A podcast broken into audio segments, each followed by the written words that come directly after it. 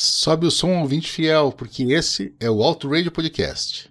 E hoje nós vamos conhecer a mulher mais beijada do mundo, um fabricante norueguês de brinquedos, técnicas de ressuscitação cardiopulmonar e um bandido perigoso.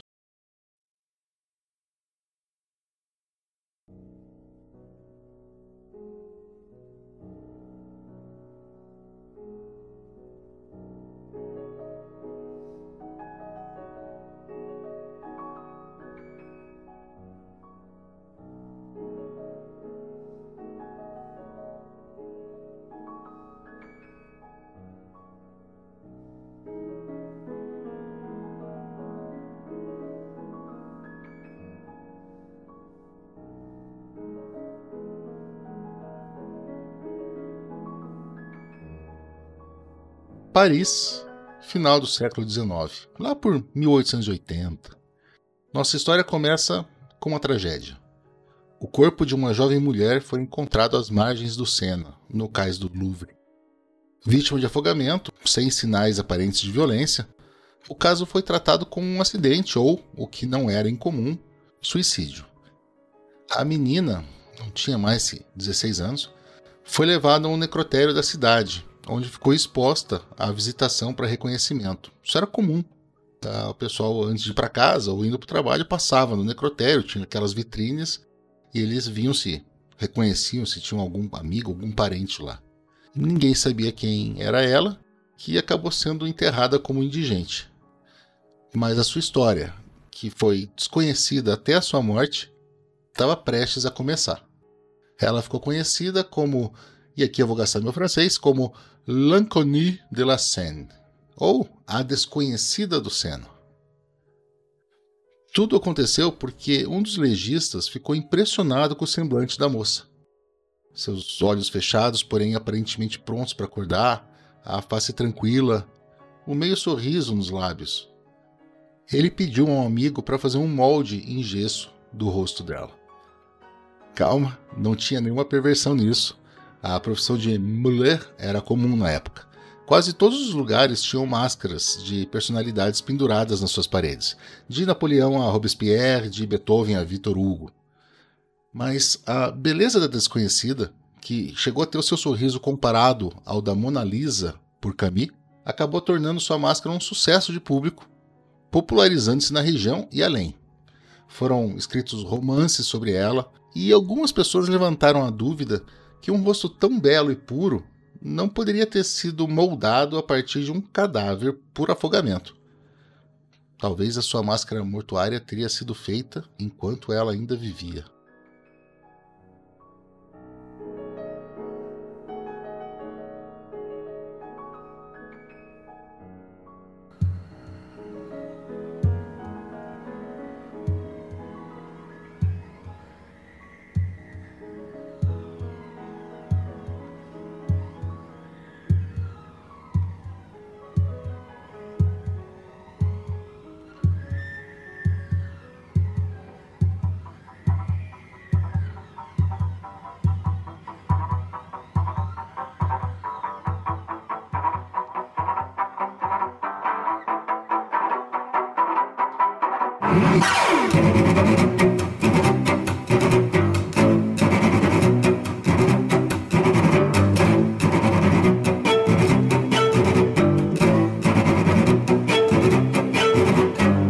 Vamos pular para o próximo século.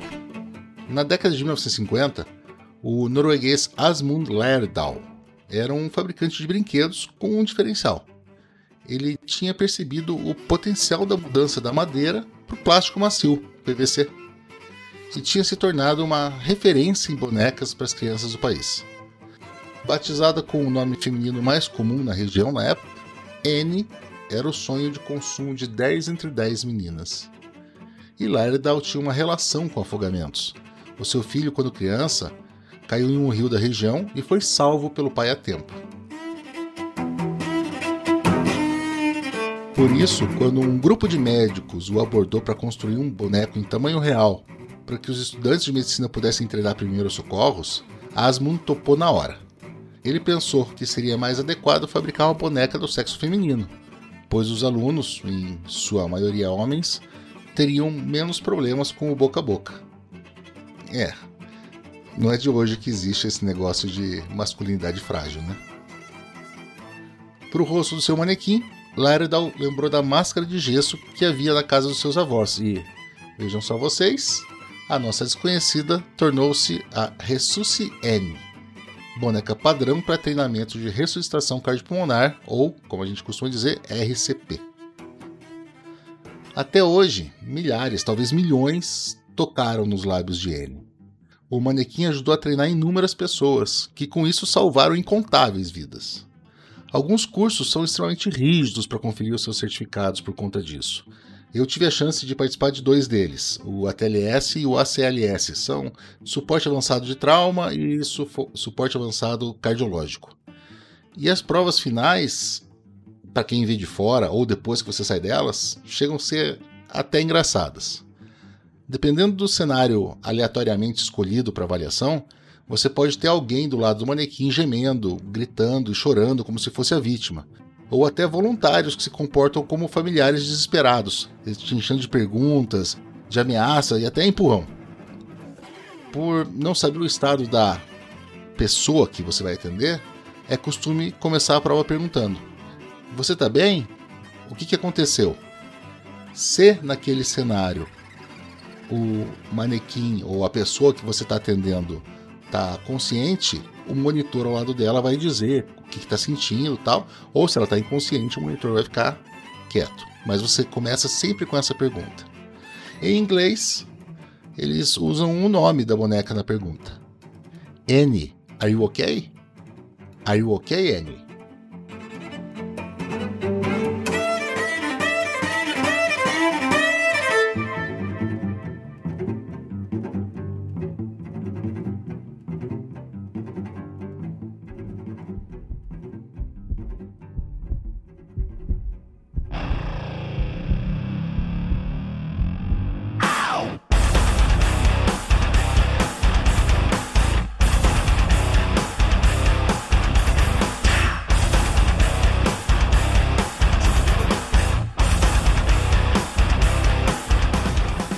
Finalmente chegamos à música tema desse Auto Radio Under the Covers.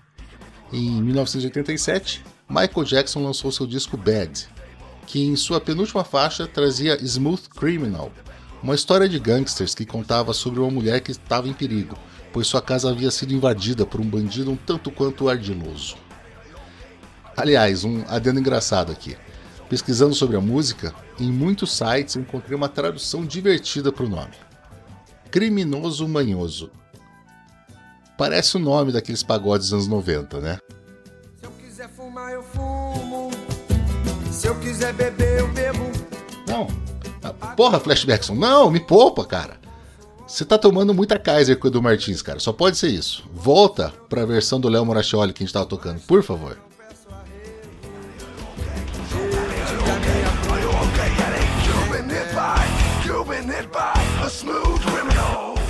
Bem melhor. Bom, produzida pelo também genial Quincy Jones, Smooth Criminal provavelmente teve duas inspirações: filmes como O Poderoso Chefão e um curso de RCP que o Michael tinha feito há pouco tempo. Além do refrão maravilhoso, N Are You OK? Are You OK, N? A letra tem uma frase que fala sobre respiração boca a boca. No ano seguinte, uma terceira influência ajudou a consolidar a mística da canção. Baseado em The Third Man, filme com Fred Astaire, o rei do pop criou todo o clima para a cena de Smooth Criminal dentro do filme Moonwalker, incluindo a famosa inclinação a 45 graus produzida pelo diretor do vídeo, Colin Chilvers, que foi o responsável pelos efeitos especiais de Rock Horror Picture Show e do filme Superman de 1978. E foi assim que, num período de 100 anos, começamos com uma menina que se tornaria famosa mesmo sendo desconhecida, Passamos por uma inovação médica muito importante e chegamos ao momento mágico de Michael Jackson. Que ainda podia estar vivo se o filho da puta do médico dele estivesse do lado presente para fazer uma RCP naquela hora, né?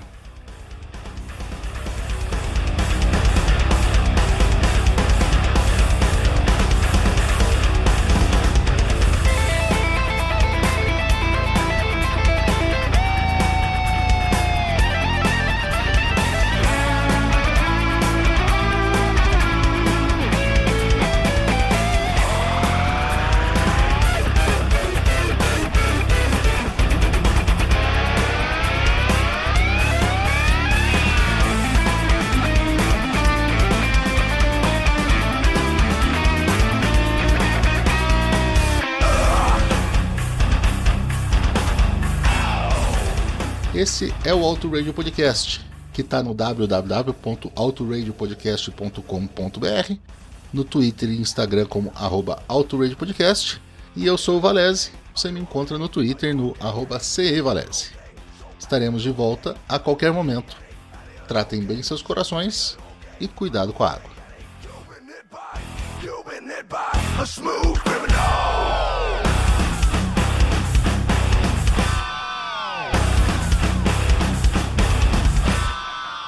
Fechar, ficamos com uma deliciosa bossa nova de Joana Duar, passamos por peso dos californianos do Alien and Farm e terminamos, claro, com a preocupação de Michael Jackson.